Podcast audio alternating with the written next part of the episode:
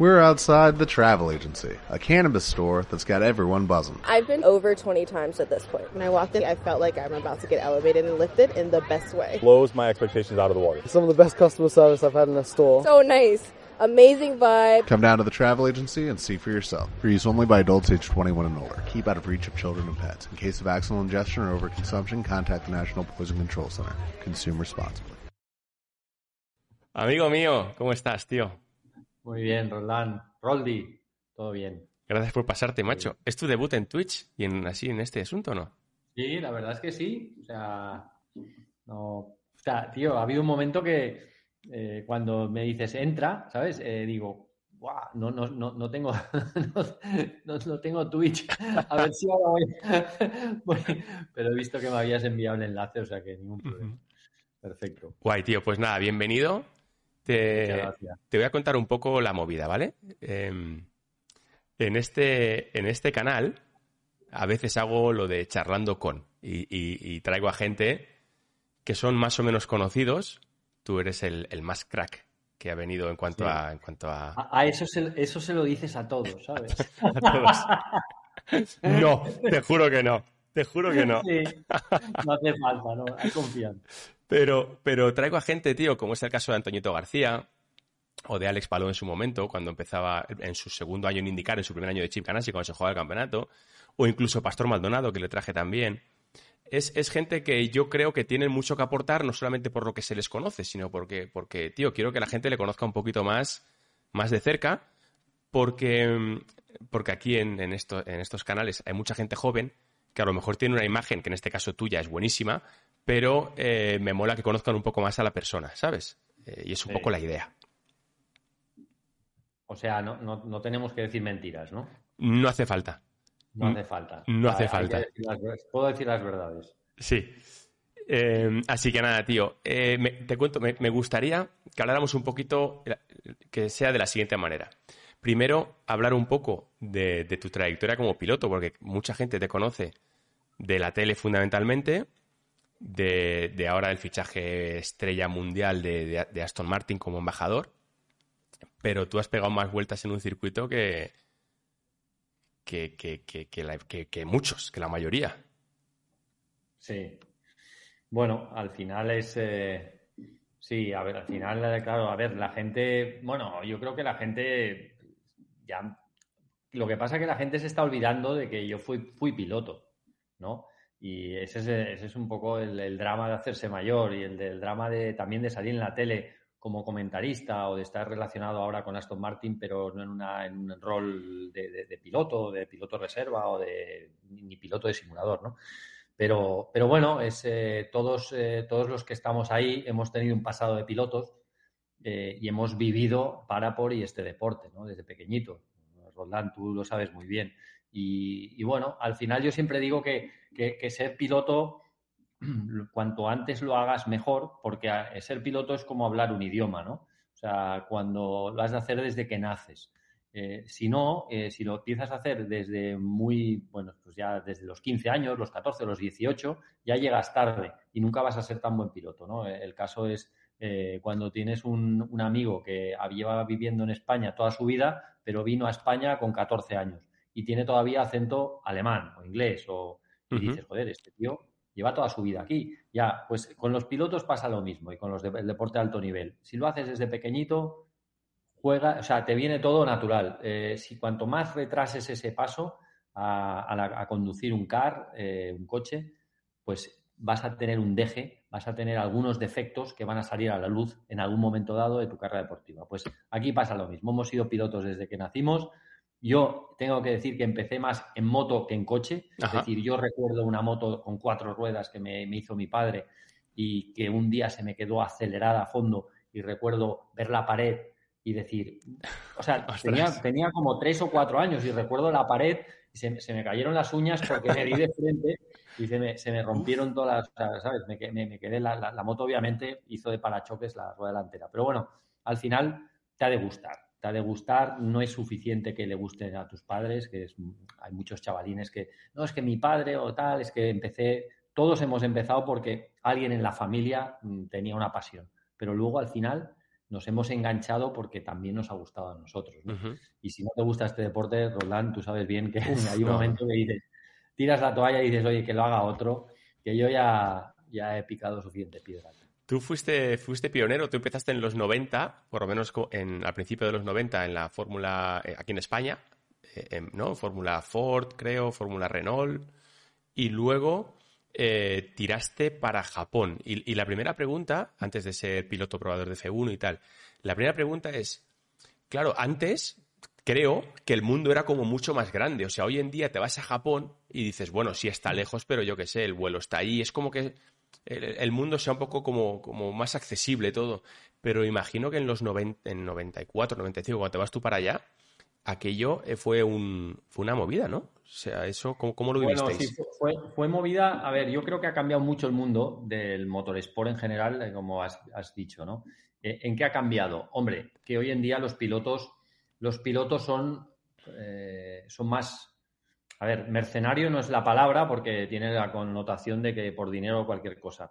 Pero es mercenario en el sentido de eh, van a Japón, compiten el fin de semana, se cogen un avión el domingo por la noche y se vuelven a Europa. ¿Por qué? Porque a lo mejor el fin de semana siguiente pues corren en la Fórmula E, en Le, Le Mans Series, en, en, lo que sea, ¿no? En, en cualquier categoría, eh, en cualquier categoría interesante y que, que pues además que, que, les puede suponer, suponer unos ingresos, ¿no? Porque yo creo que aquí lo más bonito del automovilismo es poderte dedicar de manera profesional a lo que más nos gusta, que es conducir coches de carreras, ¿no? Entonces, eh, ha cambiado en el sentido de que yo me voy a Japón y yo me voy a Japón, o sea, me voy a vivir a Japón y no, es que voy a, el fin de semana voy a ver a mi novia, no, o sea, tú te vas ahí y te vas a quedar ahí podrido eh, al lado del Monte Fuji durante tres años, que de hecho es lo que me pasó a mí. Eh, uh -huh. Podrido no es la palabra, inicialmente cuando llegué llora, llorando como un niño pequeño, o sea, tengo que decir que cuando yo llego a Japón, eh, lo primero que hago es, eh, dejo las, las maletas en mi casa, en el apartamento,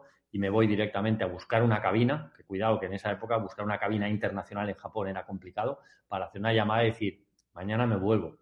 Y así lo hice, o sea, llamé y dije a mi, a mi novia, que ahora es mi mujer, y dije, mañana me vuelvo a casa. Y, y ahí, y ahí, y bueno, y mañana me vuelvo a casa, bueno, quizás espero 24 horas y pasaron tres años.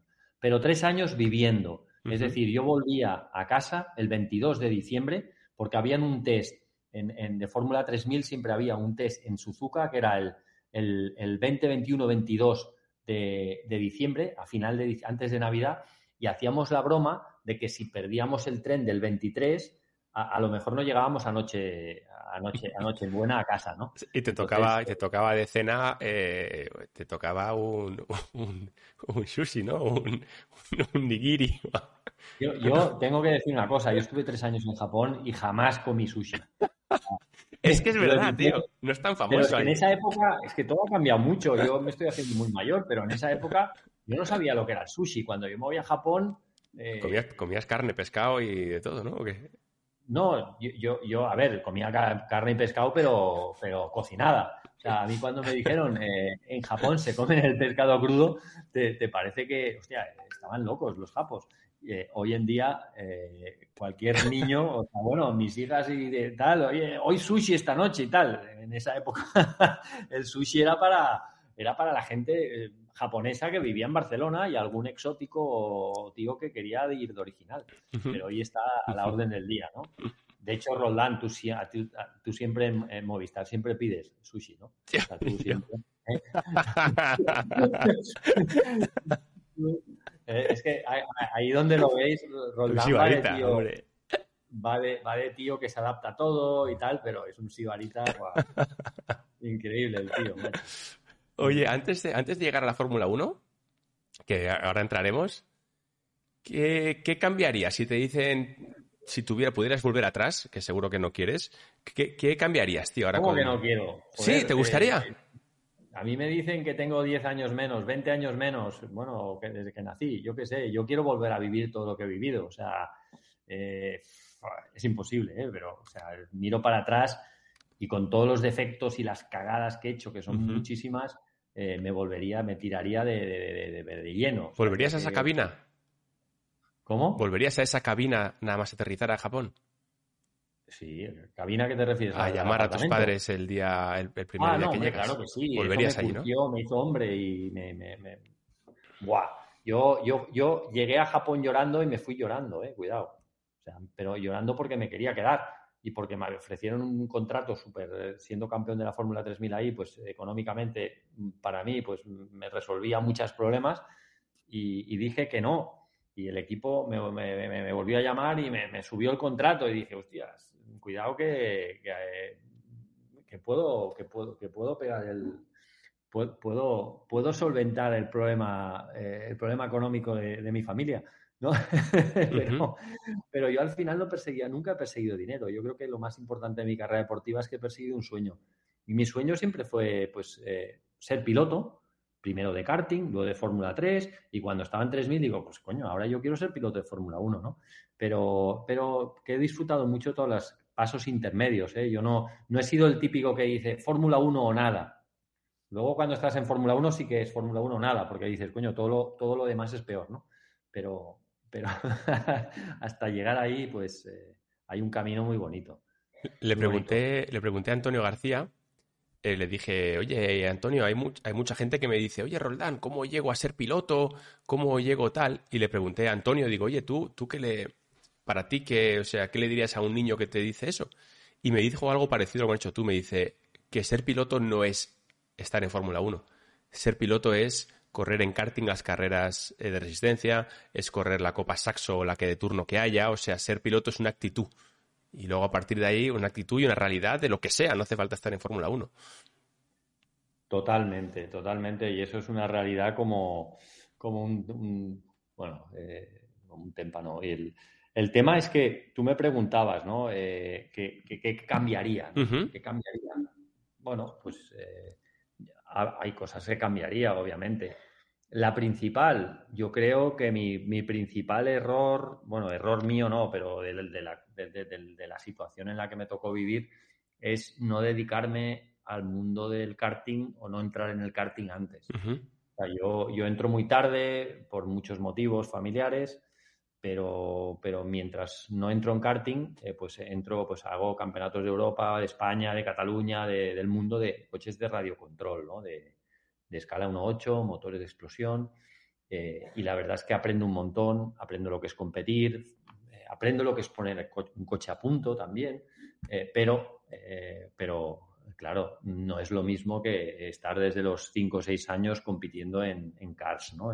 que es lo que para ser un mejor piloto hubiese necesitado. Okay. Pero bueno, era imposible, era inviable, era un, tema de familiar que no... Lo último que querían en mi casa es que yo fuese piloto, ¿eh, Roldán? seamos realistas. Y, bueno, también hay que entender. Pues les, ha salido bien, porque has estado más años que vamos.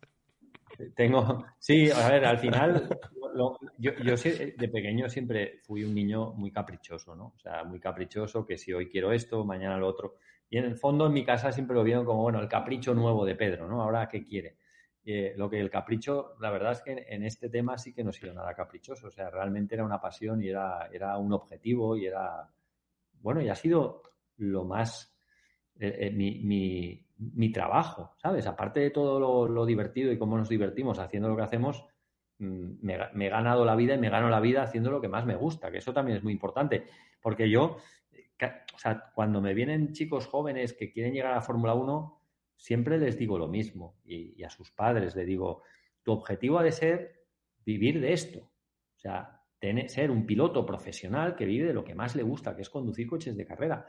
Que, oye, que es igual el, coche de carrera que te toque en ese momento, porque eh, si al final, el otro día estaba calculando, ¿no? De todos los kartinguistas que entran en eh, un año en, jóvenes, ¿no? Que en todo el mundo, y los dos, tres asientos que se van renovando en Fórmula 1 anuales, la probabilidad de que ese chico que entra en karting llegue a la Fórmula 1 es del 0,02%.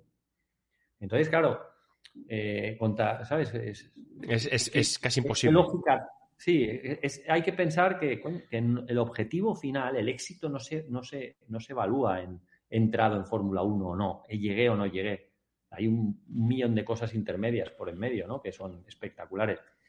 Y, eso, ese, ya sé que todo el mundo que debe estar escuchando esto dice, joder, ¿cuántas veces hemos oído este tópico? ¿No? Porque al final es un tópico. Sí, sí, pero es un topicazo que o, lo aprendes y lo inculcas a tus hijos o se te va a girar como, como, un, como un boomerang y te va a dar a ti, pero lo peor es que te va a dar a su hijo porque va a, va a, convivir con una frustración eternamente y eso es lo que hay que evitar. El deporte no puede servir de frustración eh, futura, es, es un medio para que el chaval o, la chica coja unos valores que va, le van a acompañar toda la vida. Y eso lo repito en casa, lo repito en casa, mi sobrino que está empezando, o sea, un poco, soy un poco monotema en esto, pero es que mm, la gente no lo, no lo acaba de querer entender. Buenísimo consejo. O sea, eh, imagínate, me, ha encantado. Tengo rollo para tres horas, ¿eh? Lo que tú... Aquí no hay problema, tío. Eh, si no me fallan las cuentas, has estado, has pisado por ocho equipos de Fórmula 1. He hecho las cuentas. Howard, Arrow, HRT, Ferrari, McLaren, va a decir McLaren, eh, Sauber, Prost y no sé, me queda alguno. ¿Ferrari has dicho? Creo que sí. Eh, bueno, y hay otro, hay otro que es Toyota, porque yo. Ah, no sabía eso. bueno, no, a ver, fue el, coche de Pirelli, de los test Pirelli, que era Toyota. Vale. Por lo tanto, ahí hay otro. Y siempre he tenido la siguiente duda. Bueno, y Force India también, probé el Force India. ¿eh? ¿Sabes que lo he visto, tío? Lo he visto, te he puesto antes Pedro Martínez de la Rosa fotos y tal para poner estas que he puesto de fondo, de tú en, Aston Martin y tal. Y te he visto en el, en el Force India y digo, pero bueno, no sabía. Bueno, la, que estoy viendo yo de Aston Martin es de Fernando. Sí, pero mira, te voy a poner una que a mí no me ¿eh? engañas, ¿eh? Mira, mira, mira. Eh, eh, es que te estás autotapando. sí, sí, ese es Fernando, sí. Eh, tú, después de todo lo que has vivido, que es que yo me acuerdo cuando coincidimos en 2007, me acuerdo que era en Mónaco, nos presentó José Mari Rubio y, y yo tuve mis líos, que supongo que algo sabrás de, mi época. Sí, sí. nadie lo sabe, ¿eh? lo sabemos los cuatro que tal y los, y los cuatro que no, que no hablan nunca, que no dicen nada de, de tal. Y... ¿Pero lo vas a contar o no? No, no, no, pasó, no, olvídate. ya ha pasado, ya ha prescrito. No, eso, nada, que va, yo me quedo con lo bueno. Me quedo con lo bueno que este deporte es increíble, maravilloso. Pero em, con toda la experiencia que tú tienes, tío, ¿tú vales más por lo que sabes o por lo que callas? Porque es que no metes la pata nunca, tío. Que no. No, macho. A ver. Con lo que has vivido. Yo siempre, he dicho una cosa que es que eh, hay a veces que. Eh, hay a veces que, la gente pues se dice, coño, eh, ¿por qué no escribes un libro, no? Con lo que has vivido de Fórmula Es mejor no hacerlo, ¿no? ¿O qué? Yo, yo, digo, ¿pero para qué? Si es que, a ver, si yo publico un libro, primero voy a vender cuatro ejemplares, o sea, quiero decir, no, y, me van a generar que eh, no voy a tener amigos. O sea, eh, voy a perder. si, realmente el, libro lo haces, lo haces verídico, interesante y pones de manifiesto ciertas cosas que además, eh, coño, hay amistades que, que son amistad, por eso son amistades, porque se basan en la confianza, ¿no? Entonces, si tú expones ciertas cosas para hacer el, libro ameno, te vas a cargar a tus amigos, ¿no? Es decir, vas a, van a ver que no eres un tío de fiar. Y entonces, eh, ¿para qué? Por cuatro ejemplares. Eh, y entonces, la otra reflexión es, pues hazlo, hazlo eh, a, título póstumo, ¿no? O sea, escríbelo ahora y, y se publica cuando mueres. Y digo, ya, pero es que cuando yo me muera, nadie estará interesado en saber ni qué hice, ni qué no hice y mi vida. Eso ya no será noticia. Es más, pasamos a la historia, Roldán, quizás como una foto en un pasillo de, eh, en casa de nuestros familiares. Como ese, es nuestro, ese era nuestro abuelo, que dicen que iba en coche. Algo así, ¿no? Yo creo que pasaremos a la historia como eso. Por lo tanto, eh, moraleja, zapatero a tus zapatos, eh, dejémonos de historias y de batallitas y vamos a disfrutar lo que queda. tampoco queda tanto, ¿eh? O sea, quiero decir. Nunca sabemos además lo que queda. pero, lo que estamos aquí, vamos a, vivirlo intensamente, pero mirando hacia adelante, no mirando en los retrovisores con enemigos, problemas, eh, yo he dicho, yo he publicado, ¿no? Eso es, eso es lo que yo quiero evitar. Yo soy un tío muy práctico y, siempre para adelante, miro para adelante. Nunca me he intentado meter en, disputas, es decir, la gente me ha podido criticar, ha habido casos eh, terribles como el caso del espionaje, tal, en los que me he visto involucrado, pero nunca he buscado nunca he mirado para atrás, nunca he replicado, nunca he entrado en disputas que no han llevado a nada. De hecho, ahora lo que quiero hacer es llegar a no hablar nunca de política. Nunca. Porque creo que no sirve de nada. Entonces, eh, además a la gente, a los deportistas o exdeportistas, o nos quieren por, por, nuestra opinión sobre el deporte, no sobre ni religión, ni política, ni historia, ¿no? Por lo tanto, zapatero, zapatos.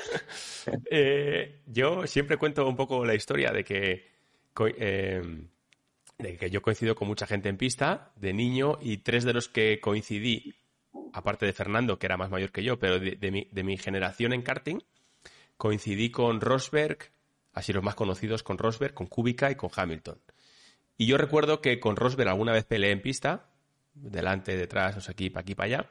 Kubica también, pero eh, a, Hamilton yo nunca le gané. O sea, Hamilton siempre estaba un puntito por delante, ¿no? Y cuando estaba un poco preparando un pelín esta, esta charla y tal, me acuerdo que eh, tú siempre, creo recordar que decías que te impresionó eh, Hamilton cuando, cuando llegó el primer día de rookie y tal. Y te quería preguntar, en todos estos años, ¿quién es el piloto que más te ha impresionado así de decir, ¿y este chaval qué velocidad tiene? Bueno, a ver, a mí los dos que más me han impresionado han sido Hamilton y Fernando. O sea, pero Hamilton, cuando llegó a McLaren, fue un espectáculo. O sea, un espectáculo. La primera vez que se subió en un Fórmula 1 en Silverstone, eh, es que lo recordaré como si fuera ayer, porque en el fondo a mí me metieron en ese test con Hamilton, era 2006, eh, yo conocía el coche muy bien, había competido con él eh, y me, sea, hicieron el test dijeron eh, con la excusa de que teníamos que probar unos neumáticos, tal y cual, pero yo sabía perfectamente que no era el test, era solo para ver dónde está Hamilton respecto a Pedro, porque lo queremos, le queremos, lo queremos para el año que viene, incluso a lo mejor alguna carrera final del campeonato, eh, porque Pedro es, es un poco el, el, eslabón perdido, ¿no? Es decir, tenemos a Pedro ahora aquí, es un tío que consideramos que tiene muy buen nivel, pero mm, vamos a ver si Hamilton está mm, listo o no. Vamos a hacerle la prueba del algodón con Pedro, o sea, me utilizaron para eso, ¿no? Y entonces yo afronté este test como vida o muerte, es decir, sí, ¿no? Eh, tú lo viste venir. Dijiste, esto es para esto. No soy tan ingenuo, ¿no? O sea, quiero decir, no, tranquilo, tú prueba los neumáticos. Sí, a ver, eh, vamos ahí a la guerra, ¿no? Porque este tío, este tío la verdad es que lo que había hecho en Fórmula, en, GP2, ¿no? En ese que había, acababa de ganar en el mes de verano, en julio, había ganado el campeonato de GP2 y el, chaval prometía, o sea, era bueno un rato, ¿eh? O sea, en Fórmula 2, eh, GP2, las cosas que hacía eran increíbles y cómo ganó en su primer año y, en Fórmula 3 y bueno, en Fórmula Renault me parece que lo pasó peor, ¿no? Tardó dos años en ganar, pero ya se veía que el, chaval y en karting también era, era, un, era un fuera de serie. Entonces, cuando llega la Fórmula 1, pensé, bueno, una cosa es la GP2 y todo esto, ya veremos aquí. F1, ya estoy aquí, cuidado, que esto, ¿no? Aquí, a ver, yo estoy ahí, yo tengo, tengo el culo pelado, sé de qué, de qué hablamos y luego, sobre todo, también era un circuito Silverstone que para debutar no es el más fácil, ¿no? Porque tiene curvas muy rápidas, es complicado y entonces, bueno, total, que fuimos ahí, estaba seco y el primer run, el tío, a ver, estaba años luz. O sea, yo recuerdo que, bajé del coche después de cinco vueltas, eh, vi los tiempos y le metía cinco segundos ¿no? a Hamilton. O sea, que era, había hecho solo cinco vueltas el chaval. O sea, que pero pensé, bueno, y recuerdo que, fui a hablar con, con eh, Philip Prue, que eh, era mi ingeniero de pista, que yo lo heredé toda la estructura de Montoya, que se fue a la NASCAR, acordaos, en el 2006. Y entonces eh, miré la hoja de tiempos con él fuera del coche. Yo estaba primero, segundo, siempre estaba ahí delante. En el, era, era, un test que no solo estábamos él y yo, había más gente. Y recuerdo ver los tiempos y, y Philip me dijo, me dijo, está cinco segundos, al, chico, ¿eh? al boy, ¿no? Al, chico tranquilo que está verde y le va a costar llegar a llegar a, ¿no? Total, que me, meto, me metí el coche confiado, agrandado quizás, Confiante. Confiante. Sí, y, pensando, bueno, y tú, eh, a ver, con un poco de suerte incluso me subo en el McLaren el año que viene, ¿no? En 2007. Y, y recuerdo que fue el tío, o sea, eh, el segundo run de Hamilton fue espectacular y estaba ya en mis tiempos. O sea, en mis tiempos, en, en, siete vueltas. O sea, y dije, esto no, no es posible, porque me bajé del coche después, al cabo de un rato, veo la tabla de tiempos y digo, le digo, Filip, ¿qué coño pasa aquí? O sea, ¿qué es eso? ¿Sabes? O sea, no, no. ¿Le habéis puesto otro tipo de neumáticos? ¿Sabéis que... Lo primero le, pregunté, ¿le habéis sacado kilos, no? Para hacer el tiempo. Y me dice, no, no, ese tiempo es real, ¿no? Porque mirando la telemetría además se ve perfectamente que el tío... Y cómo el tío estaba arriesgando en COPS, en toda la zona de Beckers, la, la zona rápida, me impresionó mucho. O sea, repito, me impresionó mucho y tengo que decir que no, ningún piloto me había impresionado tanto hasta la fecha. Ninguno en la vida.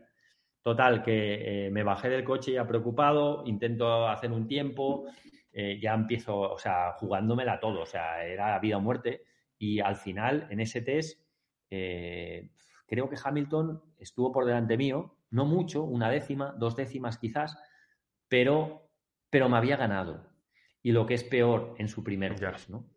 Y entonces eh, ahí ya pues supe que, supe que iba a ser muy difícil eh, defender mi estatus, ¿no? Y, también tengo que decirte una cosa, ¿eh?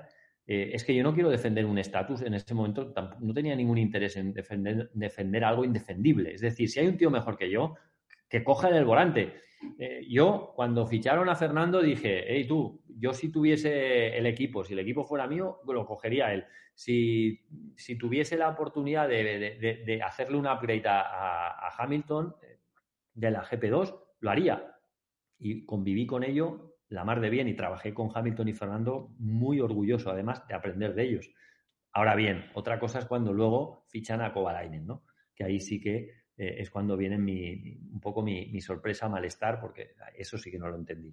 Pero bueno, en cualquier caso, Oye, eh, Hamilton me impresionó mucho, pero no, no solo me ha impresionado ahí, Roldán. O sea, eh, Hamilton, yo recuerdo, por ejemplo, una vez que, que estábamos, estuvimos Gary Paffett y yo eh, entrenando durante todo un día en el simulador, poniendo a punto el coche para Abu Dhabi, ¿no? Era la primera vez que Abu Dhabi entraba en el, en el calendario. 2008, era un nuevo. 8, ¿no? Justo. 8, 9, no, 9, sí, exactamente. sí, 2008, 2009, no me acuerdo muy bien. Pero era un circuito nuevo en el calendario, nadie lo conocía y obviamente el, simulador es el mejor, la mejor herramienta para aprender ese circuito. Y yo llegué, eh, estuvimos poniendo el coche a punto, en los gráficos, o sea, trabajando un poco en que el simulador fuera bien con el, nuevo, el nuevo upgrade del circuito de Abu Dhabi. Y llegó Hamilton y recuerdo que llegó por la tarde, ¿no? Y se sentó ahí y, estaba con el móvil, ¿no? Y, estaba más pendiente de su móvil que de realmente lo que estaba sucediendo en el simulador en Abu Dhabi. Y recuerdo que se sentó en el simulador y me dice, Pedro, la primera curva es a la izquierda o a la derecha. Y lo recuerdo perfectamente, ¿no? Y dije, hostia, este cabrón. Este pavo, o sea, le da todo igual, ¿no? Ni se ha mirado el mapa. O sea, no se ha mirado el mapa del circuito, ¿sabes? O sea, y le digo, Luis, ¿me estás tomando el pelo? Y me dice, no, no, honestly. ¿Sabes? Me dice, tío, dímelo porque no quiero hacer el ridículo ahora. Sales, ¿sabes? ¿sabes? Y te, vas a hacer a la derecha y te estampas contra el muro, ¿no? Y el tío le digo, no, la primera es a izquierda. Eh, mal, porque le tendría que haber dicho esa a, a derecha y atrás. ¿no? Pero, pero bueno, yo como siempre, tío, eh, primero, hostias, eh, siempre preocupándome por, por, por, por, Luis o por Fernando, tal. Oye, no, la primera a la izquierda, bajas dos marchas, tal, no sé qué. Y el tío en tres vueltas, os lo puedo asegurar, ¿eh? en tres vueltas igualó el tiempo mío y de Gary Paffett que llevábamos todo el día ahí. Ostras. Otro, día que me impresionó Hamilton, increíble, fue, eh, hicimos, eh, hacíamos un stage de preparación física en, Finlandia, ¿no? Todo el equipo McLaren. Y, fuimos, y entonces el doctor Akinsa, que murió y que es un, o sea, es un tío que tengo en un gran pedestal, que me enseñó muchísimo, Recuerdo que nos organizó una tarde a mecánicos, ingenieros, a Hamilton, a, gente del equipo, nos eh, organizó pues una jornada de karting eléctricos. en, o sea, que no había un motor que corría más, o sea, era, todos tenían unos kilovatios y total, que nos fuimos a, competir, o sea, a hacer una carrera y, el, cabrón de, Espera, estoy poniendo un poquito más de luz en el, en el aparato, que si no, no me veis. Y, y, Hamilton, eh, otra vez, con el móvil, no prestándole atención al circuito y tal. Y cuando se subió, nos fulminó a todos. A todos, estaba Paul estaba yo, estaba Gary Paffett, o sea, a ver. Ojo. Y sí, y el tío se subió y otra vez, tres desgraciadas vueltas y ya estaba ahí. Qué asco, macho. Sí, sí, sí. ahí trabajando a muerte y llega un cura, ¿no? A ver, con esto qué quiero decir que, que, estos tíos, eh, o sea, bueno, que al final la gente dice, no, es que en Fórmula 1 tienen el mejor coche y tal. Yo siempre les digo lo mismo a, la gente que empieza a decir, los supercracks no sabéis lo que encuentran en cualquier aparato que conducen. O sea, eh, encuentran tiempo donde tú crees que no existe, ¿no? El caso de Fernando, mm, a ver, el caso de Fernando es brutal. O sea, es brutal el tío, eh, lo inteligente que es buscando, o sea, ahorrando combustible, eh, cuidando los frenos, haciendo técnicas de conducción, el lift and coast que se hace ahora, que ahora todo el mundo hace lift and coast, que significa llegas a la nueva frenada, eh, levantas el pie del gas, dejas que el coche se frene aerodinámicamente o por fricción para no, y luego frenas para ahorrar combustible, enfriar frenos, lo que sea, ¿no? Esta técnica ahora todo el mundo la, conoce, pero el primer tío que yo vi en la telemetría que hacía algo diferente era Fernando, en Mónaco. Cuando en Mónaco teníamos problemas de sobre de, de las pinzas de freno y tal, eh, cuando eh, el, combustible tenías que ahorrar en la vuelta, en la vuelta de la Formation Lab, en las vueltas absurdas, ¿no? Que estás pensando más en calentar los neumáticos, el tío ahorraba gasolina, enfriaba frenos en plena carrera eh, y ahorraba combustible, cosas que él no decía, las hacía de manera natural porque lo sabía, pero la telemetría, con la telemetría le, le pillamos. O sea, le pillamos en el sentido de que aprendimos de él, coño, estas cosas las está haciendo Fernando. Y ahí es donde todos del equipo, incluido Hamilton, pues empezamos a ver que este tío pensaba más que nosotros. O sea, iba siempre un paso por delante, ¿no? Y, le, bueno, y al final, pero son tíos, o sea, Hamilton, Fernando, pues que, que han hecho cosas diferentes, diferentes que, y que siempre encuentran algo más. Fernando, Fernando es un tío que mm, yo siempre digo que Fernando, ¿qué me sorprende más de él? Es un tío que eh, en época de de Bridgestone ha ganado carreras. En época de Michelin, además, campeonatos. Y, de Pirelli, cuando llegó Pirelli, el primero que le cogió, los dos tíos que más rápido entendieron el neumático Pirelli, las temperaturas y cómo había que gestionar las gomas, él y Baton. O sea, son los. Son, ¿Sabes? Eh, entonces yo creo que eso tiene la adaptabilidad y entender el neumático. O sea, es como un, un tenista que juega bien en cemento en pista, eh, en hierba y en, tierra batida, ¿no? Tres tipos de neumáticos en los que Fernando en el primer día ya les pilla el truco, cuando hay mucha otra gente que todavía no, saben cómo funcionan, ¿no? O que, pero bueno, eso es lo que marca para mí quién es un poquito, es diferente, es especial, ¿no? Es decir, coño, este tío, este tío mm, es diferente. Y, de hecho, yo a, McLaren siempre le dije, oye, mm, no, no invirtáis más en, en jóvenes talentos. Ya le tenéis. Ya, ya, os ha tocado la lotería con Hamilton. O sea, ya tenéis a Hamilton, ¿no? O sea, esa siempre fue. Y bueno, al final, por desgracia, creo que acerté. Cuando, cuando comentado las carreras, tío, eh, eh, yo creo que muchísima gente que. Muchísima gente en general sí que sabe diferenciar que cuando hablamos bien del piloto que sea, no estamos hablando mal de otros, sino que realmente yo también, haber estado en pista y cuando yo veo lo que hace Verstappen, cuando veo lo que hace Alonso, cuando veo lo que hace Hamilton, yo no soy un fanboy, yo no soy un, hater del otro, yo, y, creo que tú haces lo mismo, ¿no? Y, hablar bien de tus amigos y de tus rivales y de los que ganan, aunque no te gustaría mejor que ganaran, porque te gustaría que ganara otro, hablar bien em, de ellos, yo es algo que, que estoy encantado de hacer en la tele, creo que tú también haces, y creo que es positivo, tío. O sea, eh, creo que, que, es así, ¿sabes? O sea, por más que, ¿no? En 2007, pues todo lo que pasó con Fernando, que fue un desastre, lo del equipo, pero eso no, eso no quita con que Luis Hamilton era un tío rapidísimo, una locura y un fenómeno, ¿no? Aunque quisiéramos todos que ganara Fernando, por ejemplo. Sí, bueno, yo creo que al final, oye, eh, Hamilton ha ganado siete mundiales, cuando yo en el 2006 no, no había ganado ni al parchís en Fórmula 1. Quiero decir, vi el tsunami, quiero decir, vi, el talento, el, que, venía, ¿no? O sea, realmente, eh, ¿sabía en ese momento que iba a ganar siete mundiales? No. ¿Sabía que era un tío que tenía, eh, tenía ADN de campeón del mundo? Sí, sí. O sea, eh, estaba clarísimo, ¿no? pero bueno, que, ¿cuál, es tu mejor momento en toda ahora y ahora entramos un poco en la tele quiero que comentes alguna cosa de la tele tu trabajazo en la tele y luego por supuesto de Aston Martin y ya rematamos ¿cuál es tu mejor recuerdo y tu peor recuerdo en, en Fórmula 1 como piloto probador. En, piloto, eh, mi bueno, piloto probador, a ver, mi, peor año, eh, o el, año que peor lo pasé fue con Sauber. Yo creo que ese año fue. Bueno, ha habido dos, Sauber y, Jaguar. Yo, pensé que ibas a decir HRT, fíjate.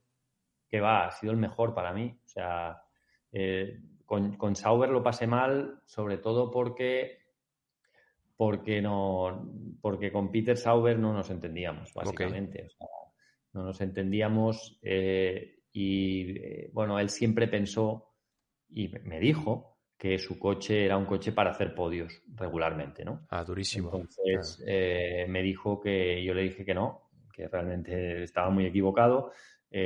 Kobayashi en ese momento era mi compañero de equipo en ese momento era un don nadie también o sea era un era un piloto que decían que es, un rookie japonés. Kobayashi, yo, yo peleé con él fuerte en, Fórmula 2 y se ha demostrado que es un, tío, vamos, un tío, un tío complicado de, ganar. De campeón del mundo del WEC, o sea, quiero decir que es un tío que ha, mostrado que, era un rookie, sí, pero que, sabía lo que hacía, ¿no? Y rápido, rápido un rato.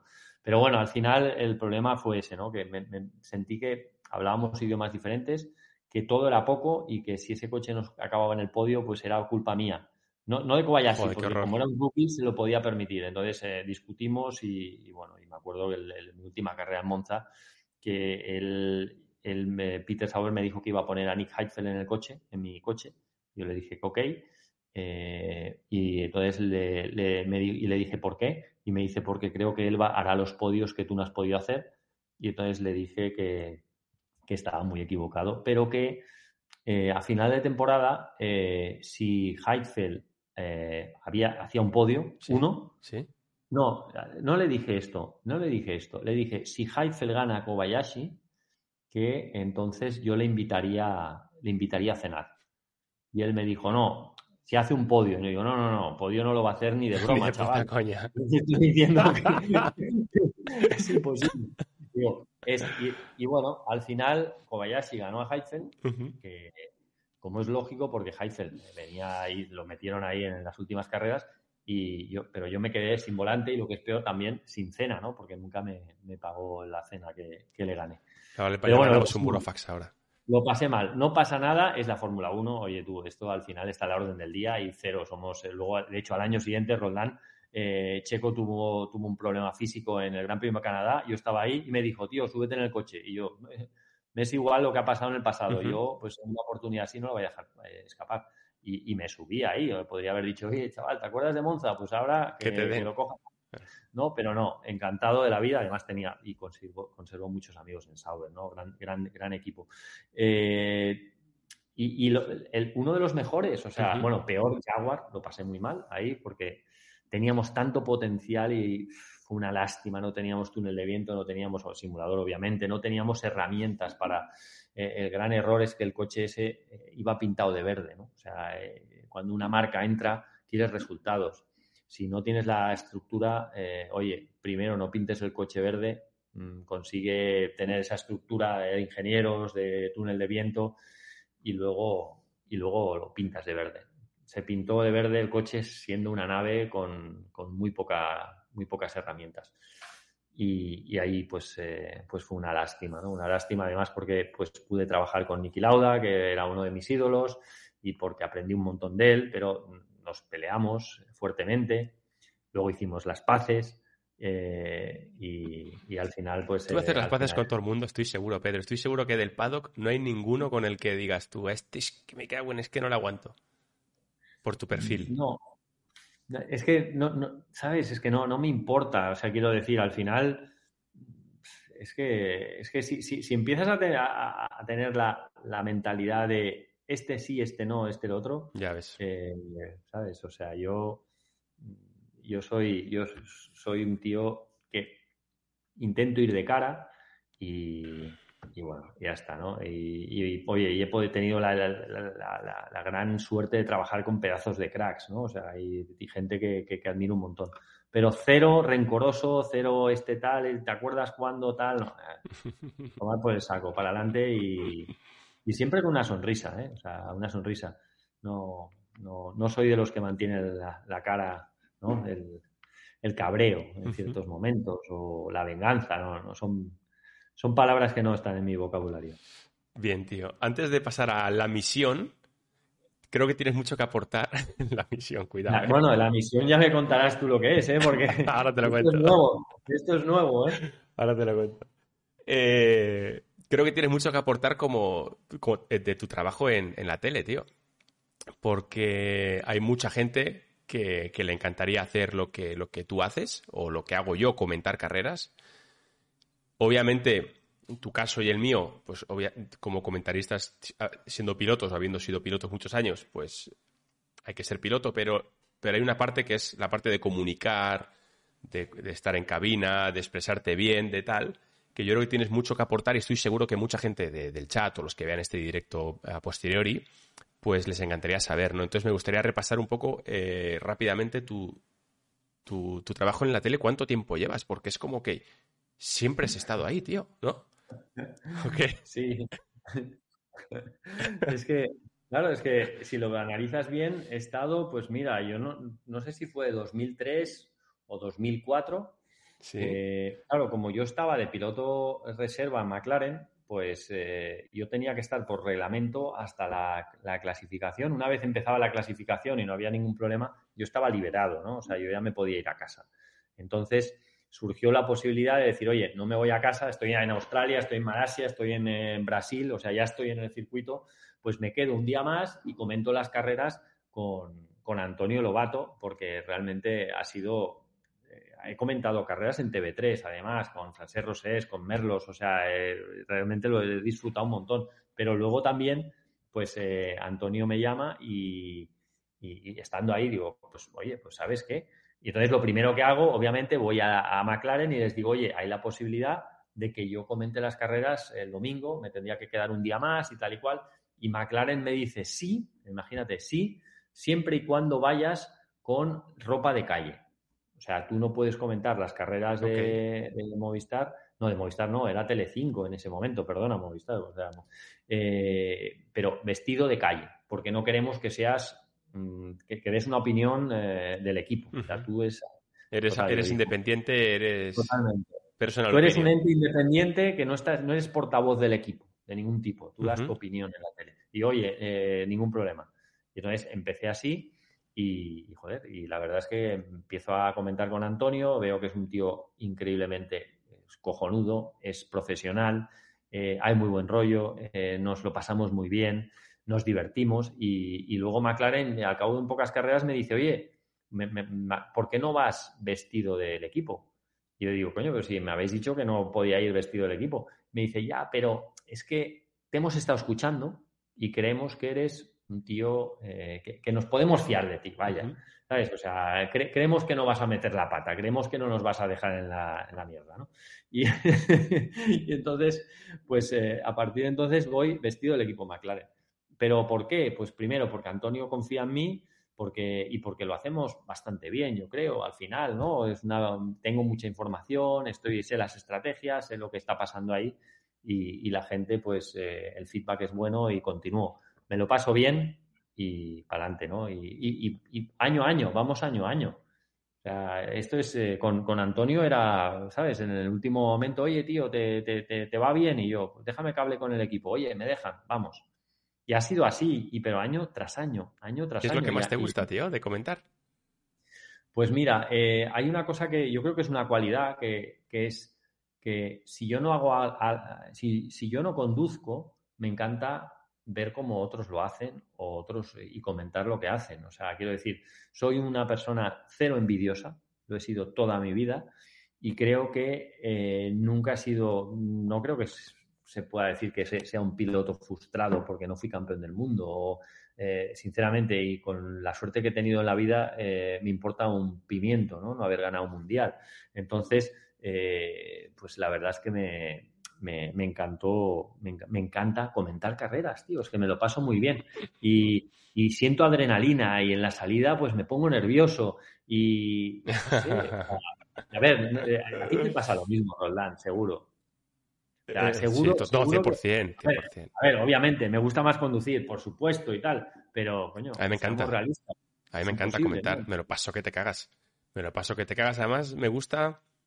Es, es, un, es retante, es, es challenging, que dicen, ¿no? Porque también te está escuchando mucha gente.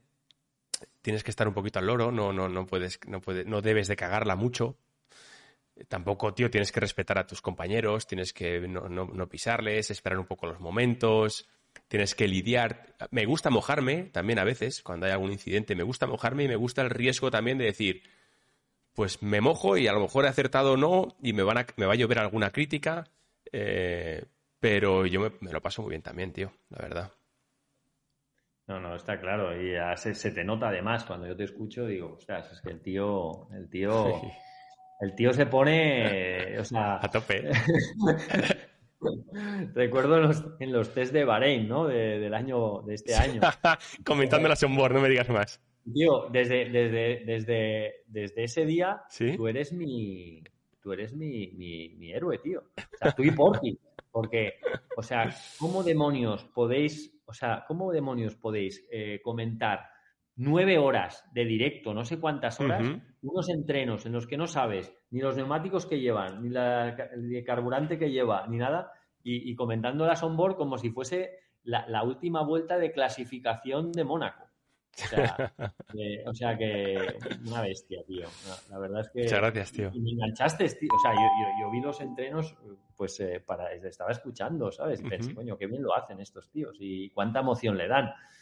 Yo personalmente pensé, imposible, no lo haría, o sea, sería, sería, sería un rollo. O sea que Muchas gracias, hay que valer también. Y bueno, y a mí también lo que me gusta es que eh, te, mantiene despierto el comentar, ¿no? te, mantiene ágil, te, tienes que buscar recursos, tienes que informarte, tienes que, tienes que explicar algo interesante siempre, ¿no? y no ser repetitivo.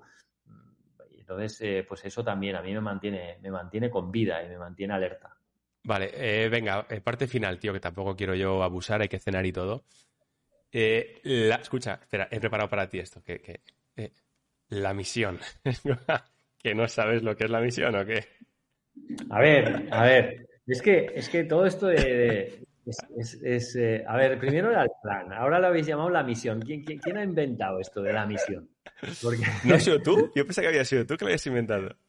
Yo, sí, hombre, tío. O sea, hay que salir de, estos, de estos, eh, tópicos porque eh, luego la gente... A ver, lo que yo no quiero, y hablando en serio, es jugar con la, ilusión de la gente, ¿sabes? O sea, yo creo que yo creo que hay un proyecto muy bonito delante, eh, que a mí Aston Martin me ilusiona, que creo que están invirtiendo y los que vengo de Silverstone hace unos días, eh, el, equipo que se está montando y se está generando ahí con el túnel de viento, la fábrica nueva, eh, también un simulador en el futuro que va a venir, claro, pero todo es, no es ya, no es ya, está en fabricación todo, ¿no?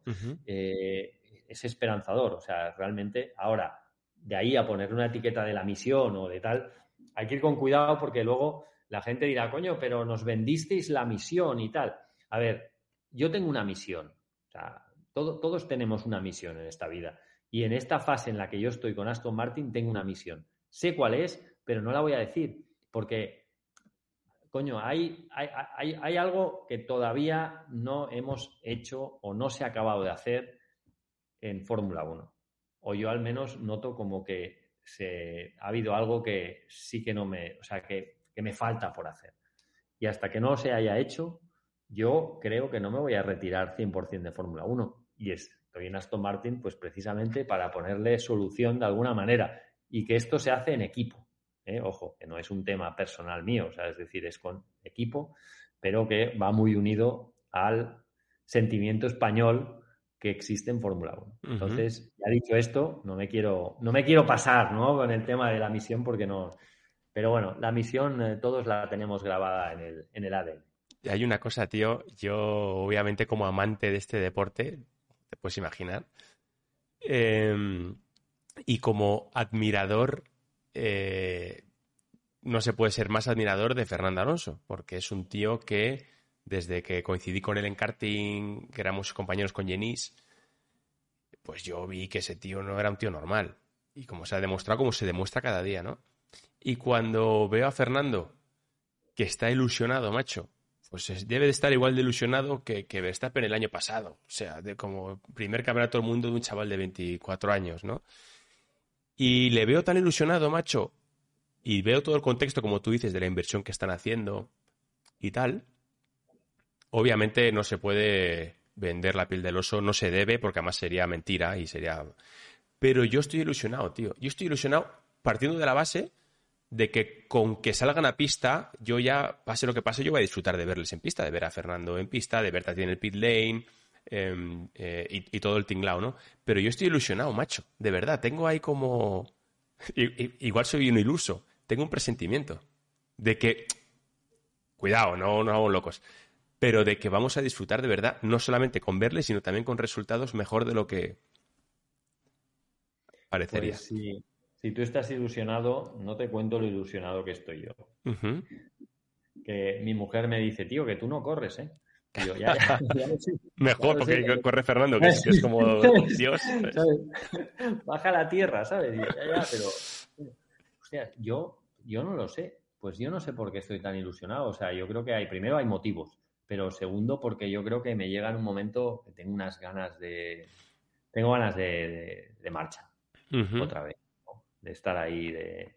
Al final, hoy estaba hablando con, mi primo Alberto Puig, ¿no? que, es, eh, al final que es, eh, es, un motero, pero y, con, Merlos estaba también, ¿no? Y estábamos hablando y tal. Y, yo creo, yo creo que al final, eh, si uno no puede competir, no hay nada mejor que estar en un equipo en el que tú creas que puedes influir para que se, para, que se pueda ganar, ¿no? O se pueda, o, para hacer ese coche mejor. O que, y eso es algo que, eh, si no conduces tú, pues eh, tienes que estar ahí en un equipo para sentir esa misma adrenalina, ¿no?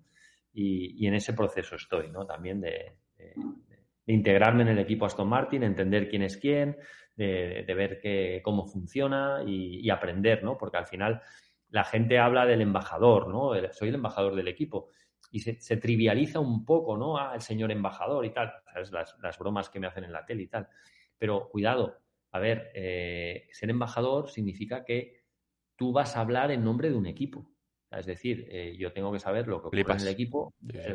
Primero, ¿sabes? Y tengo que entender quién es quién y cómo se hacen las cosas para poderlas explicar bien y ser preciso. Entonces, ya sé que es muy gracioso, ¿no? El, término embajador, ¿no? En, el, mundo del motor y tal, pero cuidado porque comporta una responsabilidad, ¿no? Que, no, yo no me estoy tomando a la ligera. Lo, estoy haciendo además con mucho orgullo.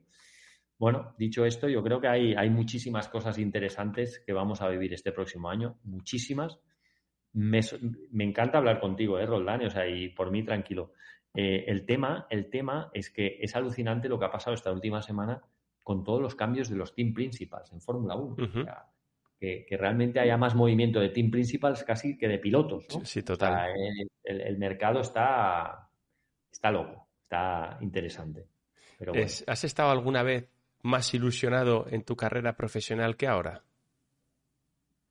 No, cada año ha sido diferente, pero siempre, yo siempre he estado muy ilusionado. Es que es una oportunidad increíble, tío. Yo cuando me enteré, yo digo, qué gozada, tío, porque tienes, creo yo, ¿eh? desde fuera, se llame embajador o se llame como sea, creo que tienes una oportunidad increíble de realmente aportar tu, amplio conocimiento, habiendo vivido muchas cosas desde muchos flancos diferentes, encima con un amigo al lado, que es Fernando, que es un tío súper especial, y tienes la capacidad, macho, como de aportar tu granito de arena de verdad a que el proyecto sea un éxito y, de verdad, yo me parece que es, increíble, o sea, es un sueño. Sí, a ver, yo, lo, que, lo que me encanta es poderlo vivir en primera persona, ¿no? Yo creo que al final eso es, eh, es, algo que me ilusiona ya solo el mero hecho de estar ahí, ¿no? Eh, con Fernando, nuestra relación eh, data de tantos años y hemos, las hemos visto de todos los colores, que es que, es que realmente con una mirada ya nos entendemos. O sea, cuando fuimos a, en Abu Dhabi en los entrenamientos, yo llegué al box y solo entro en el box y él ya estaba sentado en el coche haciéndose el asiento. Le digo, tío, pero no habíamos estado aquí a, otra hora. Ya el tío ya, pero he llegado antes y ya estoy aquí, ¿no? Y el tío ya con esa... Y, cuando durante todo el test el tío con el casco se, levantaba la visera, le miraba, nos mirábamos y ya, ya sé cómo piensa, qué piensa, qué está... ¿Sabes? O sea, al final... Eh, hay muchísimas cosas que, que hemos aprendido el uno del otro. Y yo creo que eso es algo algo pues que, pues que es, un valor añadido ¿no? en, el equipo también. Que me, gusta, por ejemplo, yo siempre he defendido mucho a Felipe Drugovic, que sé, que sé, que también los jóvenes ¿no? también van a depender un poco de ti, ¿no? En principio. ¿No? ¿O vas a ser tú? sí, estamos definiendo el programa ¿eh? de jóvenes pilotos, pero sí que es verdad que Drugovic es el, primero, Felipe es el primer miembro de, los, de los jóvenes pilotos de Aston Martin y, tengo que decir que en, Abu Dhabi hizo un trabajo increíble. O sea, realmente es bueno, es seguro, es eh, muy, muy, muy, muy calmado en todo momento. O sea, porque al final el problema que tienes como equipo cuando tienes un joven piloto que se sube al lado de una, figura eh, consagrada como Fernando es que todos quieren impresionar, ¿no? O sea, es lógico porque la famosa frase de que te entregan las llaves del coche eh, tienes que devolver las llaves, no necesariamente el coche, ¿no? Eh, es lo primero que te dicen cuando pruebas un Fórmula 1, ¿no? Recuerdo que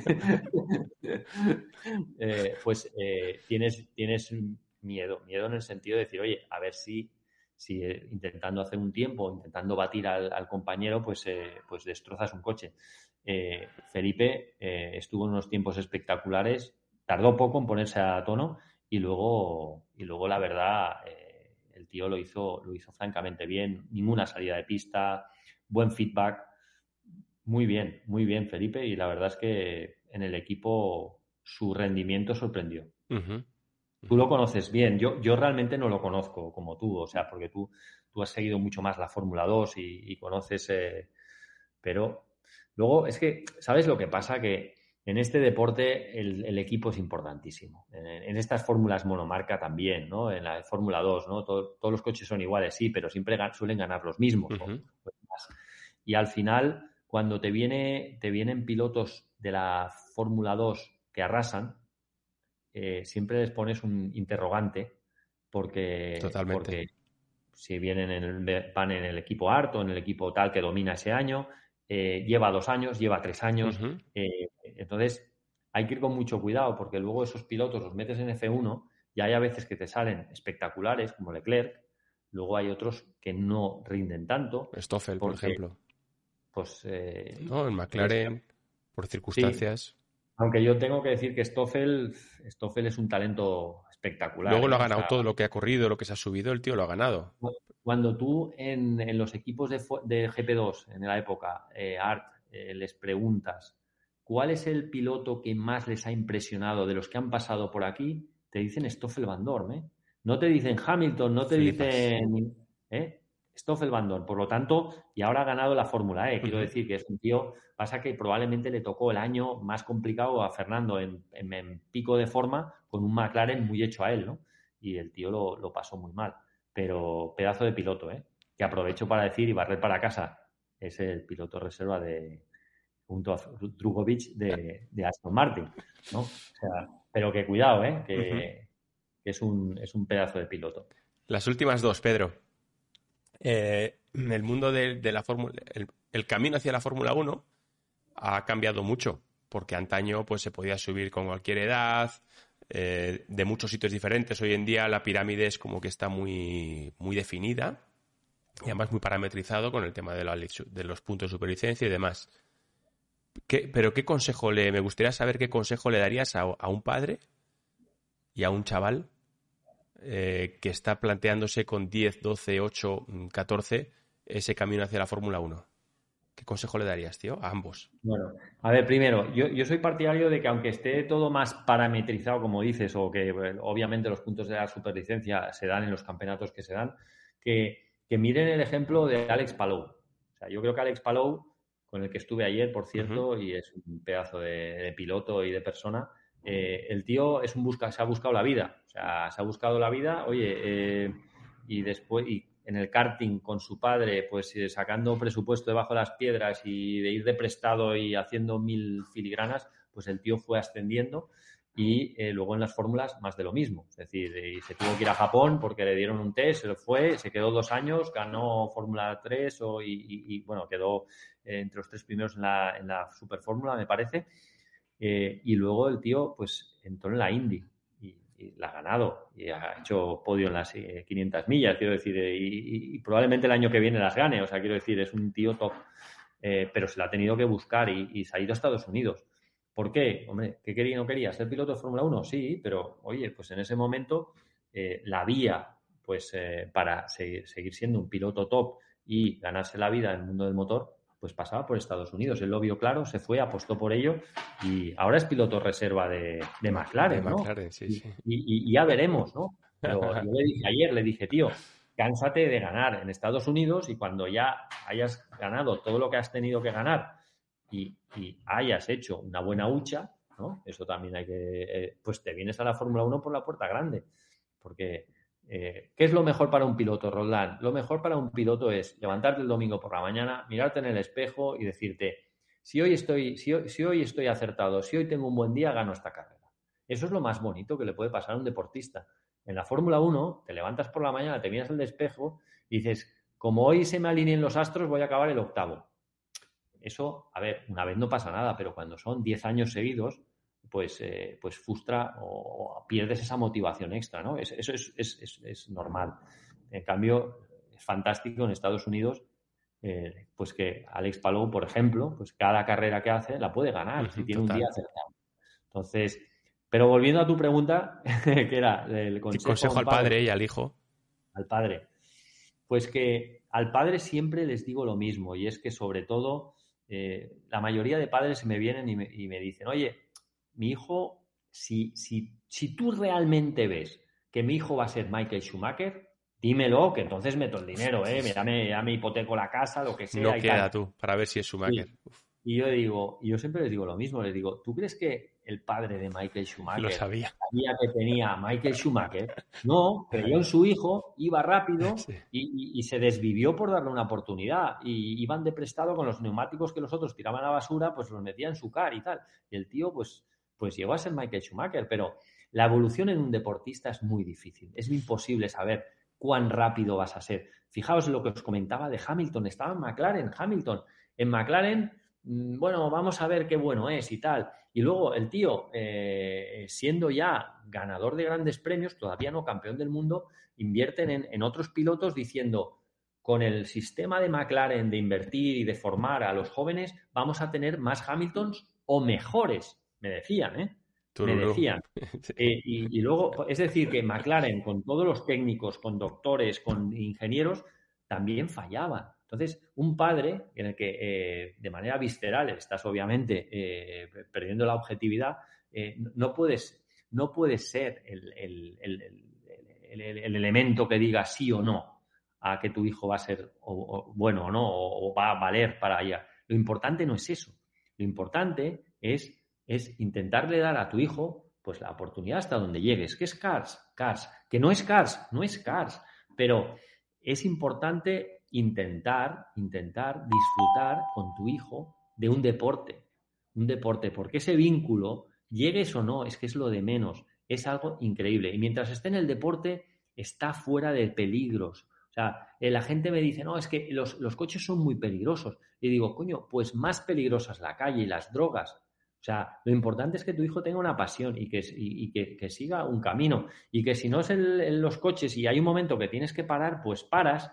A lo mejor te puedes dedicar a hacer carreras los domingos cuando has ahorrado para, para, competir, quiero decir. No, no, no, tienes que ser un, piloto de, alto nivel para ser feliz, ¿no? Yo creo que mi mejor consejo es, oye, eh, seguir un sueño, seguir un esto, el vínculo familiar se puede hacer muy bonito si se trabaja bien, se puede hacer insufrible si, eh, si se hace mal, que en la mayoría de los casos lo hacemos mal los padres, ¿eh? yo también, yo el primero, ¿eh? porque mi hija ha corrido en cars y seguramente he sido el peor padre y, sería, ¿no? Pero, pero que siempre un consejo externo viene bien, ¿no? Porque ellos, o sea, la gente desde fuera ve cosas que nosotros no vemos. Pero bueno, que hay que, que, hay que intentarlo y que, que hay que disfrutarlo. Y después de todo esto, ¿qué va a quedar? Pues valores. Tu hijo, si se ha dedicado al karting, ha, competido. El, automovilismo tiene una cosa muy buena, Roldán, tú sabes mejor que nadie, y es que es un deporte de riesgo.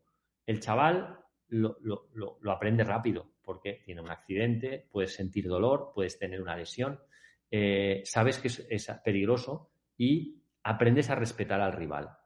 Aprendes a montarte en el car o en el coche habiendo dormido, habiendo descansado, habiendo comido bien. ¿no? O sea, porque si tienes un mal día, tú juegas a fútbol, tienes un mal día, has salido por la noche, tal, eh, eh, oye tú, pues el equipo tampoco se ha dado mucha cuenta. Te escondes un, poquito. Sí, he perdido un par de balones y tal. En, coches, en cars, tienes un accidente y te puedes matar a ti o, te, que tenga un accidente un compañero tuyo. Entonces, aprendes lo que es el riesgo y el respeto del rival de una manera, yo creo que muy bonita, muy bonita, ¿no?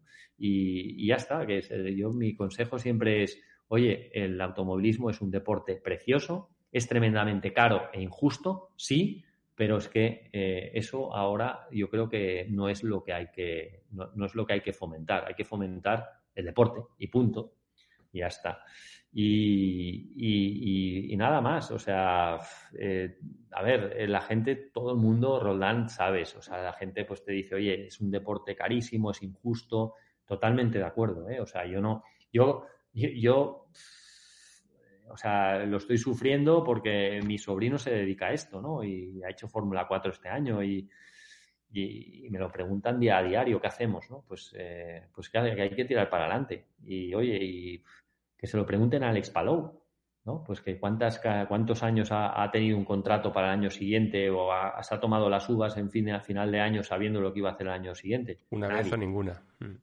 Nadie. Ahora, eso sí, el karting, el deporte de alto nivel es un premio.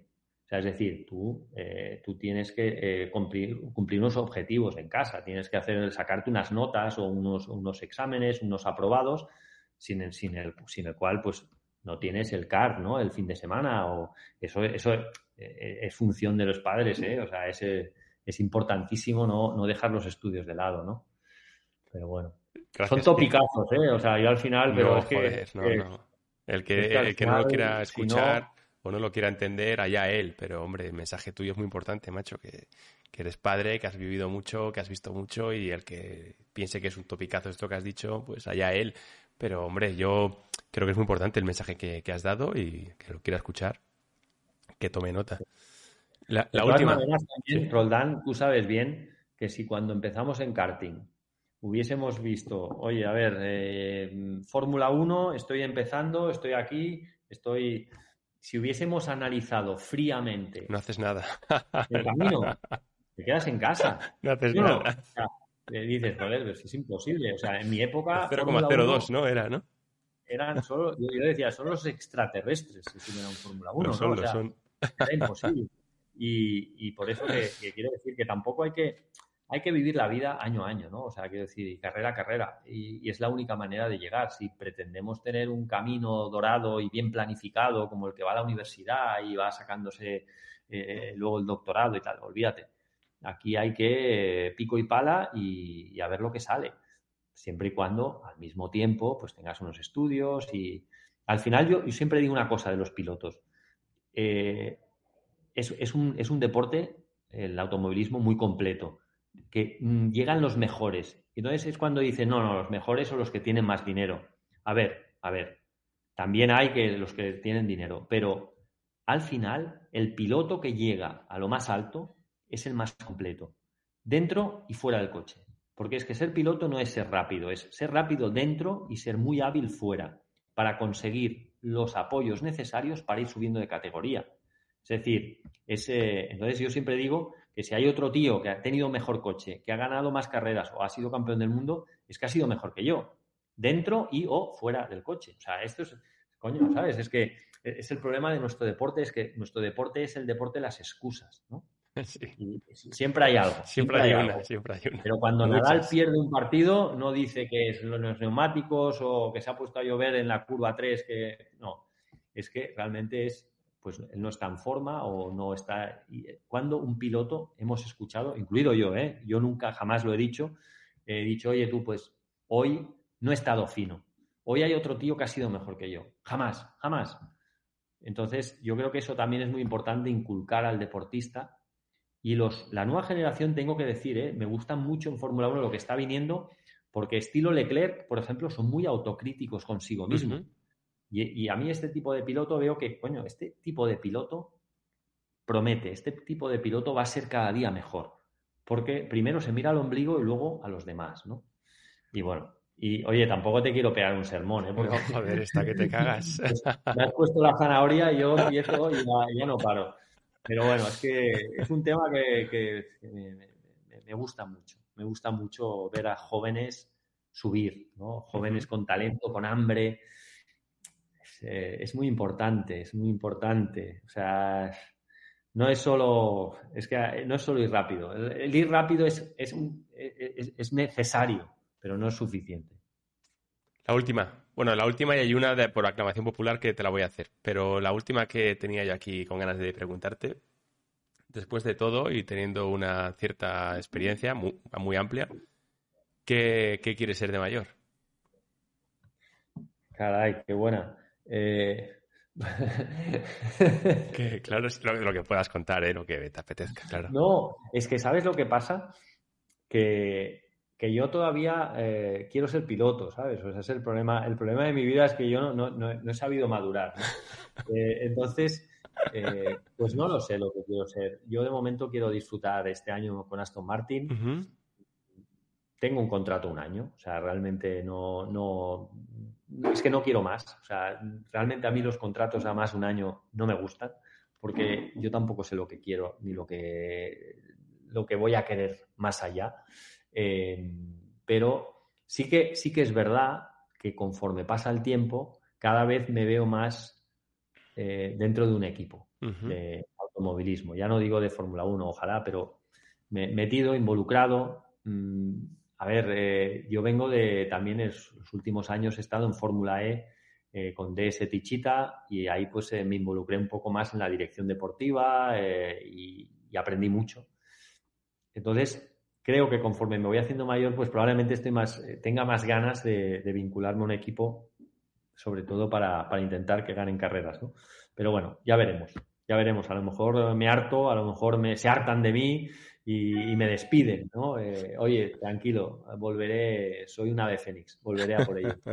Pero Roland, ¿tú qué quieres ser de mayor? Claro, es que esta es una, una, pregunta que para un piloto o expiloto como yo, pues nos, nos afecta, ¿no?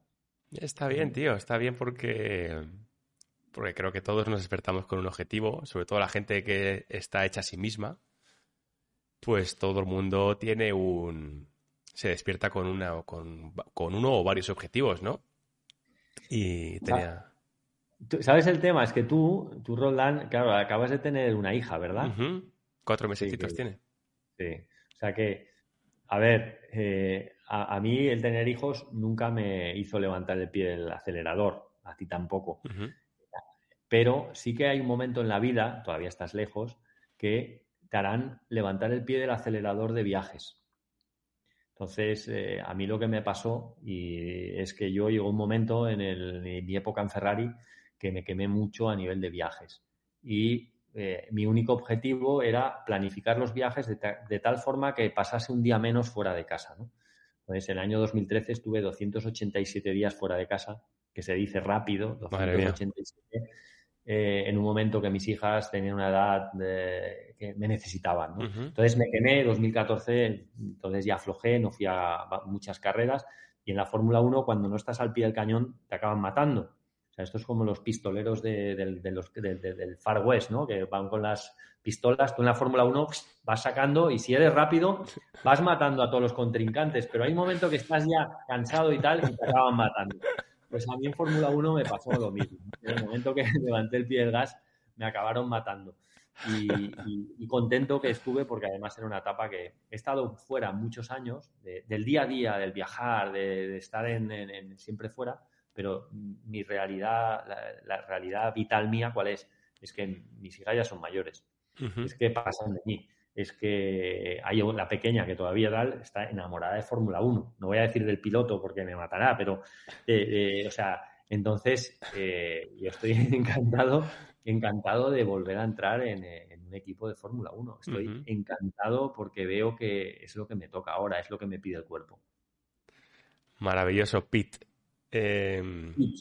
Pete. ¿Por qué me llamas Pete? Porque me encanta, tío, porque es como, es Pete, es como corto, es de, Peter, de Peter, de Pedro, de Pete, Pete, no sé, si no te gusta te lo cambio, ¿eh? Te llamo... No, no, eres el único que me llama Pete, pero, eh, oye, que... Si te va bien. Y tú me llamas Rolly, ha visto que a veces me has puesto Rolly, y nadie me llama Rolly. Roldi. Ah, no, Roldi sí, Roldi sí, sí, sí, sí. Roldi, Rolly no, Roldi, Roldi. Pero bueno, ese es el por el cachondeo que es que cuando entramos en la tele y nos vemos, eh, ya oigo Pete, me giro y ese Roldán que desde el pasillo ya está. Oye, em, hay una por aclamación popular, te la tengo que hacer. Y es el Eurofighter. ¿Qué? Sí. ¿Molón o no? Joder. o, no. nunca más. Nunca más. Nunca más. Fue una liada increíble de la tele y y fue un espectáculo. ¿eh? realmente es lo más bestial que he probado y es que creía que estaba en una película. O sea, cuando Maverick de la Rosa. de verdad, macho, es que parecía todo decir. Además, lo más gracioso de todo es que yo, yo no le dije nada a mi mujer, porque mi mujer sabe que a mí me dan miedo las alturas. O sea, imagínate, tío, yo sueño siempre que voy a morir en un accidente de aviación. O sea, yo hay a veces que me levanto a las 4 o 5 de la mañana sudando y eh, es el momento que, ¿sabes? O sea, bueno, eh, es una tontería. Bueno, espero que no me muera en un accidente de aviación, dejará de ser tontería, pero... de viejecito, si eso será de con 95 años. Yo me caí, le dije, no voy a decir nada, que voy a probar un Eurofighter y tal, pero... Y cuando por la mañana me iba, porque fue en la base de, Albacete, eh, yo le dije a mi mujer por la mañana, me voy. Y me dice, ¿dónde vas? Y digo, me voy a Albacete. Caga y vete. Y me dice, y me dice, ¿qué vas a probar esta vez? ¿no? Y yo le digo, un Eurofighter. Y me dice, ¿qué coche es ese? Eso es un camioneto, ¿no? Dice, ¿qué coche es ese? Y le dije, bueno, ya te lo contaré mañana, ¿sabes?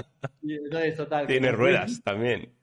Sí, o sea, pero yo nunca le dije que me iba a subir en Eurofighter. Y luego estaba ahí en Eurofighter y digo, coño, como pase algo, macho, o sea, no me van a encontrar, el trozo más grande que me van a encontrar es la uña del pie, ¿sabes? Y, pero fue espectacular, fue una pasada.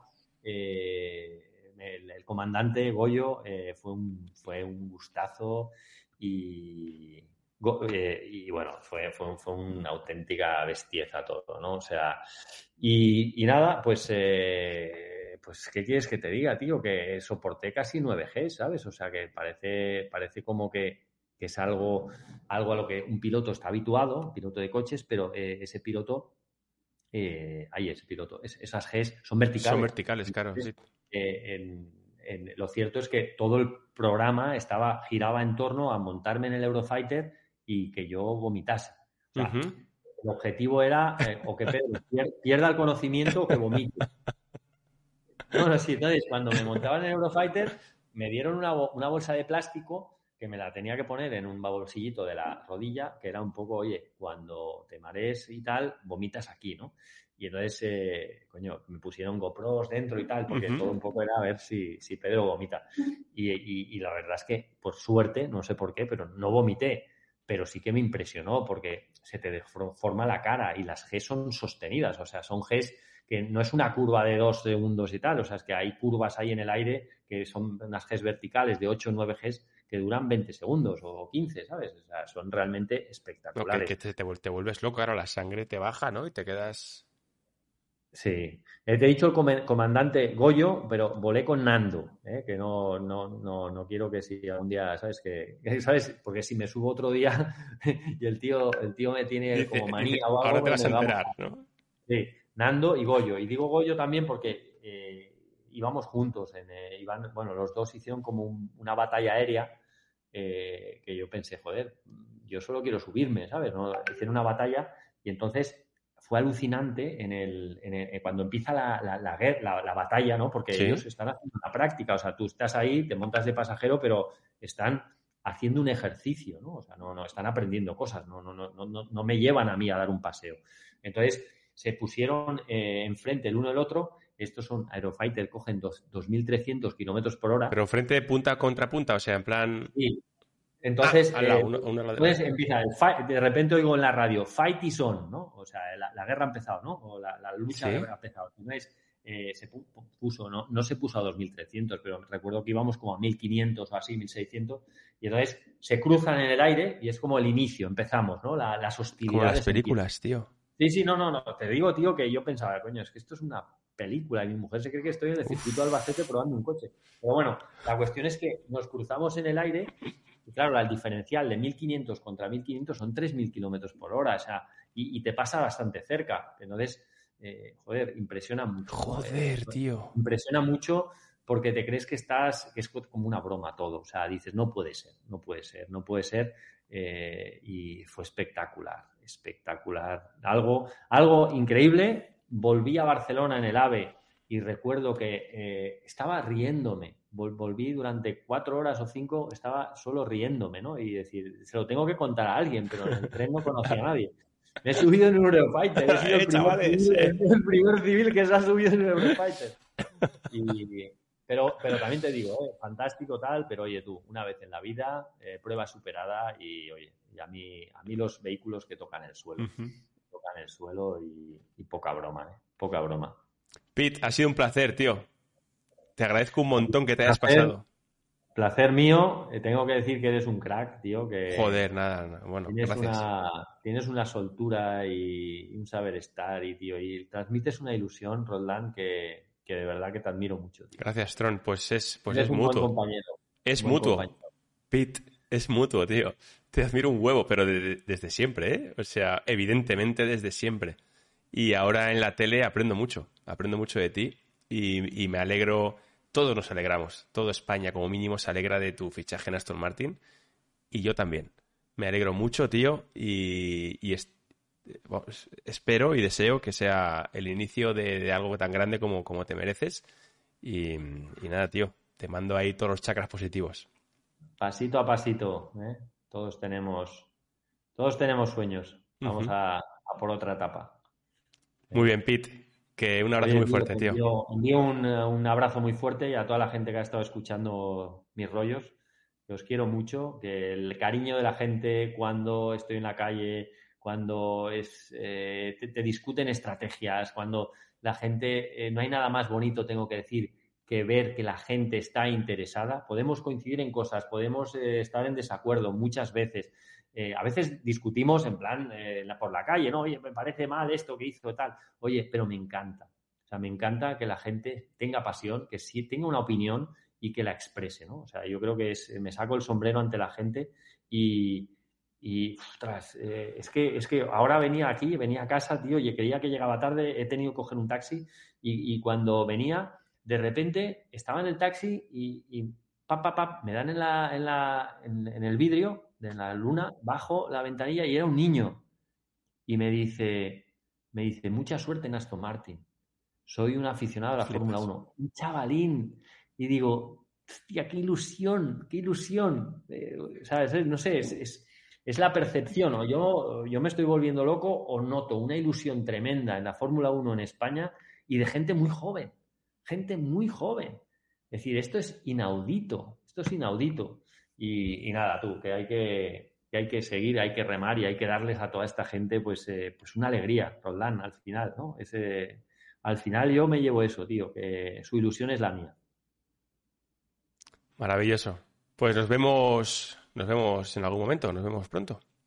Eh, ¿El partido del, Mundial con quién vas a ir? ¿Argentina o Francia? Voy a ir con Argentina, porque Messi eh, para mí es el más grande. Viví en Buenos Aires un año, tengo muchos amigos argentinos y claramente voy con Argentina. ¿Tú? Muy bien. Coño, yo con Aston Martin, tío. yo, voy con Messi, tío. yo voy con Messi. hasta eh, es igual donde juegue. En el Paris Saint Germain voy con Messi. En Argentina voy con Messi. Muy bien. Bueno, Oye, un beso muy fuerte. Igualmente, tío. Que vaya muy bien. Mil Hasta gracias. Gracias, Tron. A vosotros. Hasta luego.